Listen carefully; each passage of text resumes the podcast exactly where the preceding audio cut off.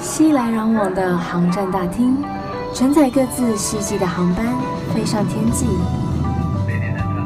我是菜菜，横越交错的经纬度，遇见更宽广的世界。我的飞行日记。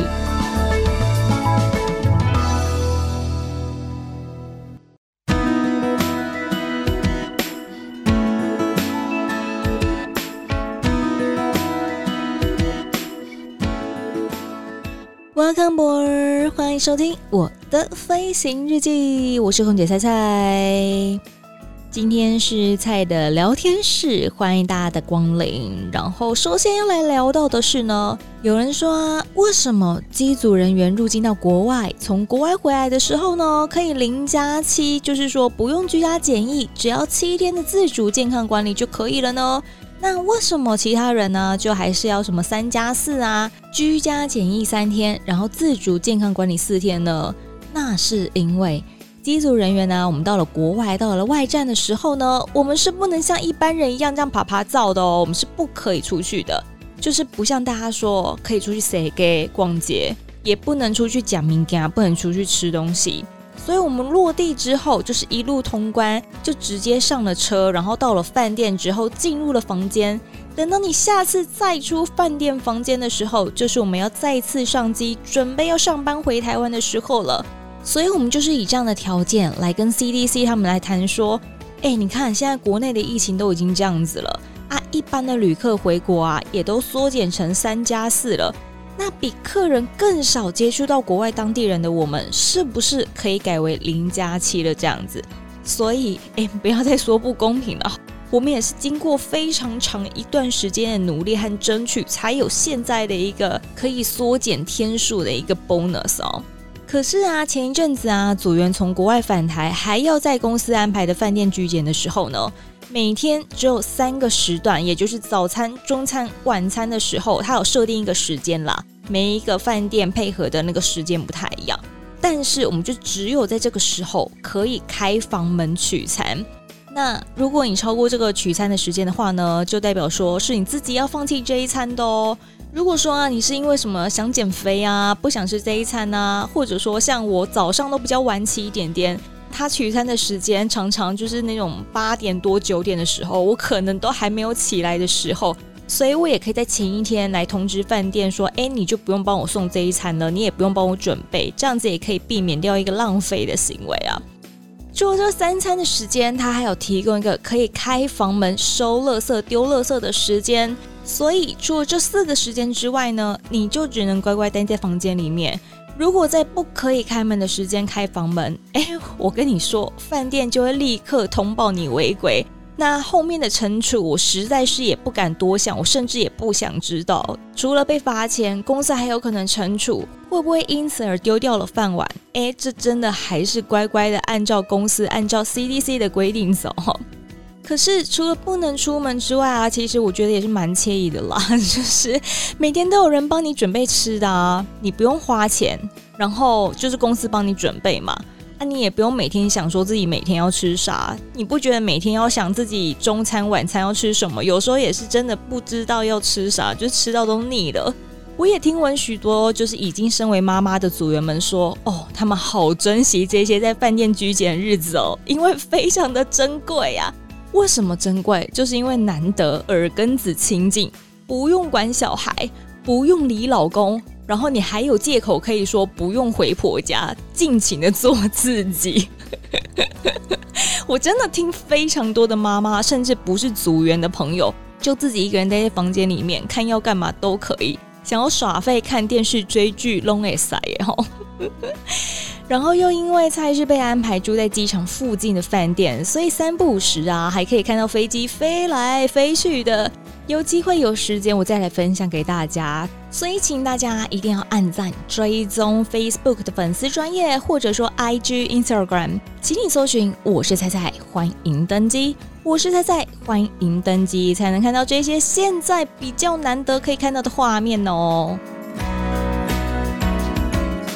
如果说啊，你有听第七季的第四集《与飞机最亲密的万能医生——机务工程师》的话呢，在节目的尾段呢、小玉有讲到说，有一次有一个长班回来的飞机，它的粪管不知道被什么堵住了，他自己也忘记了哈，所以他们要想办法疏通嘛。但是负责处理的机务大哥们呢，可能没有沟通好啦，结果在疏通的时候被喷到了一点点的黄金。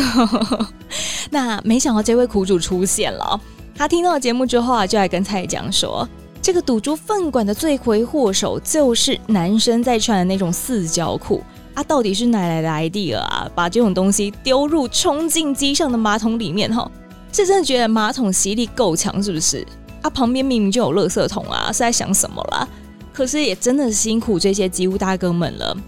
再一次恳请大家不要随意的将东西丢入厕所的马桶里面。旁边都附有垃圾桶啊，请善加利用好吗？就是真的不要再乱丢了，还是我们真的应该要用文字写出来才会比较明显？因为像很多外面的公共厕所，不是都会写说，为了维护厕所的清洁，或者说为了方便下一位旅客的使用，注意哪些事项？是不是应该要这样写出来才会比较清楚，大家才有办法明白这件事情？光用图示是不够的呢。反正你就不要把不该丢入马桶的东西丢入马桶，请丢入旁边的垃圾桶啊！你真的不知道丢哪，没关系，你可以来问我们，我很乐意来告诉你，也避免说就是机上厕所在航程当中堵住了，没有办法使用。其实对于班机客满的情况之下，我们会非常的困扰啊。在前两集的节目当中呢，有跟大家聊到说，蔡家，呵 呵特别是蔡妈，早餐的时候呢，特爱假胖。这个假胖是假啥？就是吃面包啦吼。那这个吃面包的时候要配点什么？不然口很干呐、啊。是要配点豆丁，还是牛奶，还是咖啡嘞？不要说什么 coffee tea or milk，这真的是太老梗了。但是啊，像我自己啦，我没有特别要配什么，但是我一定要配一点喝的，就是口会很干嘛。在国外啊，不见得有这么多的选项。像我自己在美国打工旅游的时候呢，买一大罐的牛奶是最划算的。可是啊，我第一次在美国的超市买牛奶回家的时候，喝了一口，我真的以为我是不是买错了。可是再仔细一看，我的英文程度应该没有这么差吧？上面的那个牌子啊，就是确实写着是 M I L K，是 milk 没有错啊，milk 是牛奶吧？可是为什么喝起来超级稀的？就很像被水大量稀释的那样子，就完全没有台湾牛奶那种浓醇香的感觉。Why？后来啊，蔡就查了一下，就不止就是乳源本身的乳质不同。后续的杀菌还有加工处理也会改变它的味道，就好比说啊，在杀菌的过程当中，可能起了一些化学变化，或者说在国内啊，有许多大厂牌的牛奶，可能会为了迎合大众的口味，加了一点香精、奶精等等之类的，来达到这个浓醇香的口感。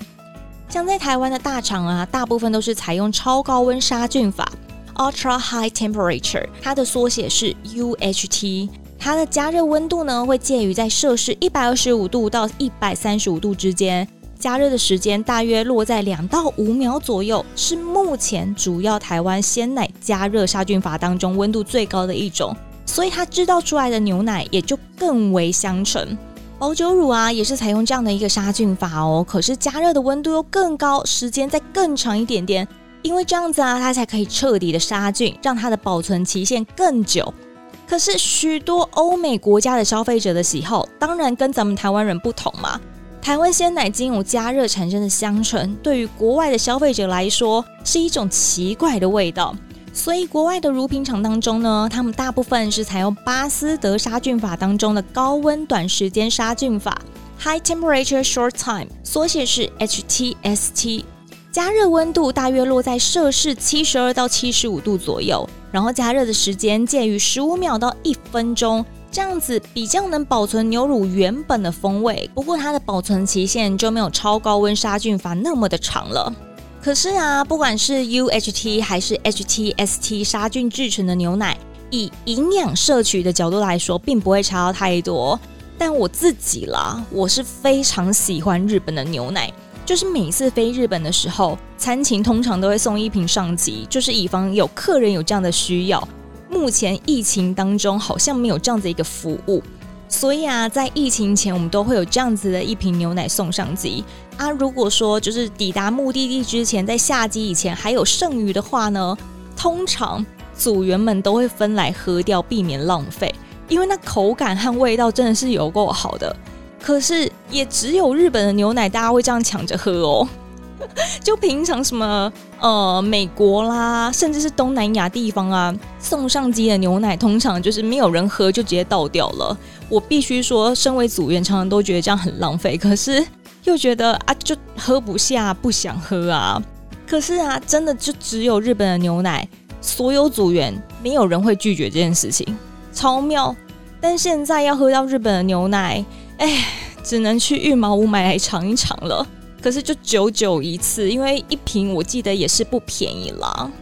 可是你们在买牛奶的时候，你们会去比价吗？就是你们会去注意那个牛奶价格吗？因为曾经有网友说啊，台湾牛奶的售价呢，跟世界其他国家比起来昂贵许多啊，国外便宜的鲜奶怎么进不来？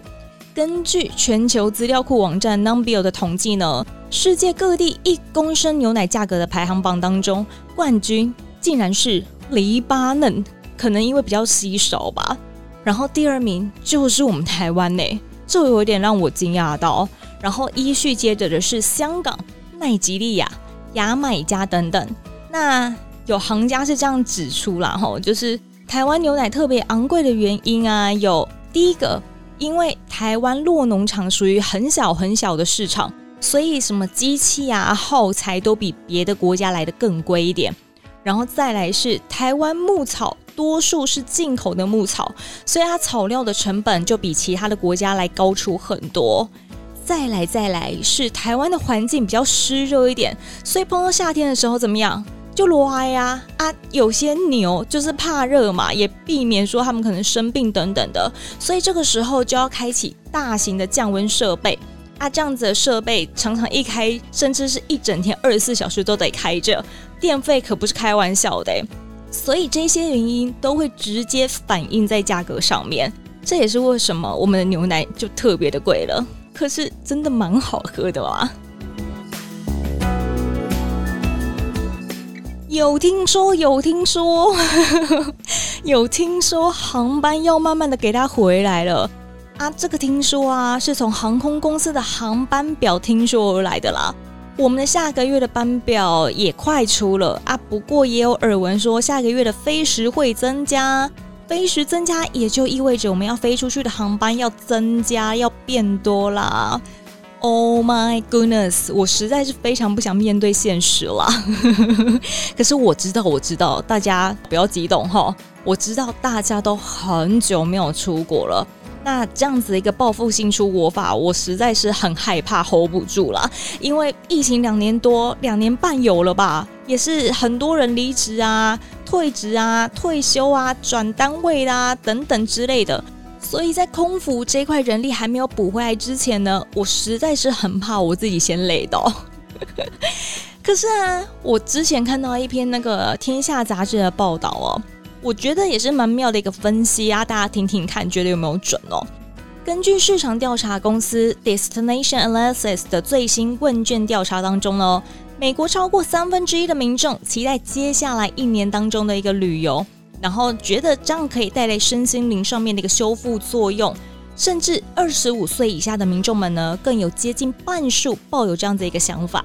然后，全球养生协会 Global Wellness Institute 也预测说，在二零二零到二零二五年这几年之间，全球养生旅游的商机可能会提升百分之二十一。但是最特别的是，旅游业者也发现说，如果你在疫情期间经历了什么分手啊、离婚的话，也是旅游复苏最先出来散心的。那我是不是也应该来跟姐妹们安排一波？好。在美国德州有一个度假村的经理就发现说啊，有越来越多的房客呢，向他们说他们最近刚经历了心碎的过程，所以特别要出来散心，所以这饭店就超酷的，他就在他们的住房门口呢，放置一个写着悲伤的礼物篮，然后篮子里面放有笔记本、蜡烛，还写了一个愿你早日找到力量的一个磁盘，嗯。好像蛮有鼓励人心那个感觉哦。那纽约州啊，有另外一个度假村也推出了改造仪式的一个服务，利用七十五分钟的时间呢，他们会带领他们的顾客们一起来冥想、写日记、进行芳香疗法，走出情伤。就连啊，一般我们会去马尔地夫度蜜月的这样的一个圣地哦，也有业者推出全套的分手住宿方案，包括了说你可以在黑暗中全部蒙眼的一个晚餐，阿西加一点有，快一点有。可是他这样的一个做法是让顾客可以忘记他们自己是一个人来到这边了。然后他们的饭店管家还补充说，他们还会帮你安排在棕树下面跟超蓝的海水，就是拍一张非常美的照片，让你可以放在交友网站上面。人也太好了吧？但是真的有用吗？我就不晓得了。可是确实啊，大家在花交软底的时候，越美越帅的越容易被 accept 嘛。只是婚姻跟家庭关系的咨商师汉森 Shelly Hansen，他建议说，不管你要去哪里旅游，可是记得不要去会让你想到让你心碎对象的地点，也要慎选你的旅伴，对方最好是能够承受你沉重的情绪。如果说你是找那种不会安抚你情绪，又很容易在你旁边碎念的那一种，哎，真的是母汤哦，你会越旅游越物质，你会越旅游心情越不好哦。可是台湾的旅行业者似乎也可以想想这样的一个策略哦，就是针对比较心情上面需要被抚慰的对象。不过，除了针对分手客的旅游服务，在旅宿以及航空也引进越来越多提升身心健康的一个服务。像金普顿酒店集团呢，从二零二一年开始，他们提供了心理咨商的服务。一推出啊，就有超过五百人来报名，然后也有饭店开始出现什么健康大使辅导顾客远离三 C，但这真的需要哎，因为像我们就是现在太容易就是三不五时在追剧啊、滑手机啊等等之类的，就是离不开这些东西。那不散光、不近视，好像都有点困难的。不管大人小孩都一样哦，再加上姿势也容易不良啦。像我自己有时候睡前很喜欢在床上滑手机，滑到我自己觉得腰酸背痛的。然后前几天去看复健科的时候呢，他也说这些不好的姿势，请尽可能的避免，因为其实也是对自己身心上面的一个伤害吼。然后万豪集团则说，他们在美国、墨西哥、加勒比海最受欢迎的二十个 SPA 点呢，他们订房量都比二零一九年来的更高一些。所以可以见得说，大家在疫情期间累积的酸痛还有压力有多大，非常需要给它释放一下啊。除此之外呢，也越来越多人会养毛小孩，对于毛小孩的疼爱真的是比小孩都来得更多一点点哦。那就会带他们一起去旅游啊。然后在美国的加州，甚至有饭店开始提供狗狗的精油按摩服务啊，这会不会有点太奢侈了点哦？所以不要再说什么。活得比狗还累之类的话了，狗儿们过得非常的好，你要比它累是一件很容易的事啊。那在航空业的部分呢，美国的达美航空从二零二一年开始就会在他们的飞机上播放一系列五到十分钟的冥想引导影片，这些影片也成为当年度达美航空的旅客们最爱看的五大系列之一。可见，受到疫情的影响，有许多旅客们呢，最想要的不再是什么刺激新奇的感觉，而是身心灵疗愈上面的一个享受。你是不是也是这样呢？还是你期待什么样新的服务呢？都欢迎你上 Facebook 或是 IG 来跟我分享哟。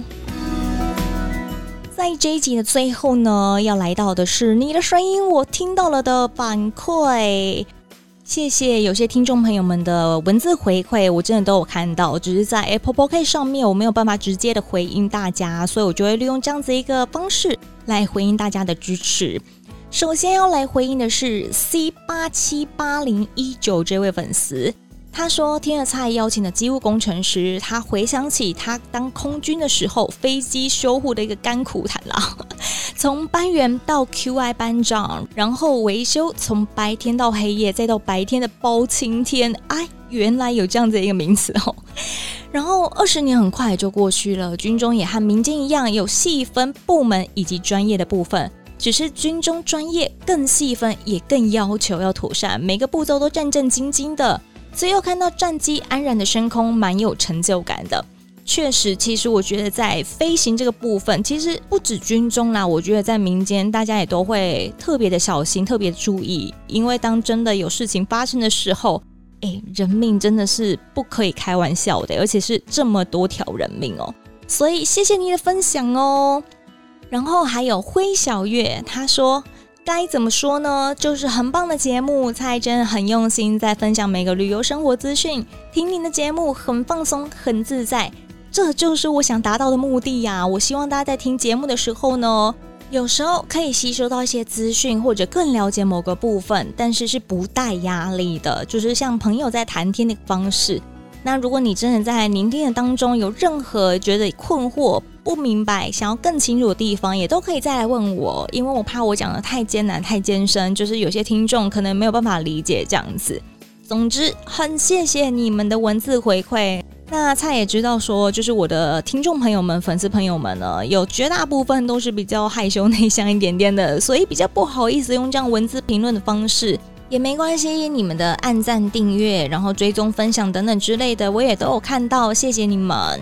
然后啊，如果说你愿意用小额捐款的方式来赞助菜的话，我会更加的感激。首先，我要先来谢谢陈乐，陈乐说从菜在全国广播的时候就迷上了，一直到现在都很期待更新，非常感谢你的小额赞助。这些小额赞助啊，或许说对你来讲没什么，就是可能一杯手摇饮料、一杯咖啡的一个金额，但是对我来讲却是满满的鼓励和感动，也是让我继续做这个节目的一个动力。所以说，如果你有想要懂内我，欢迎上 Facebook 或是 IG，请你搜寻我是菜菜，欢迎登机。我是菜菜，欢迎登机，上面都有那个可以懂内的一个方式，欢迎大家成为我的干爹干妈。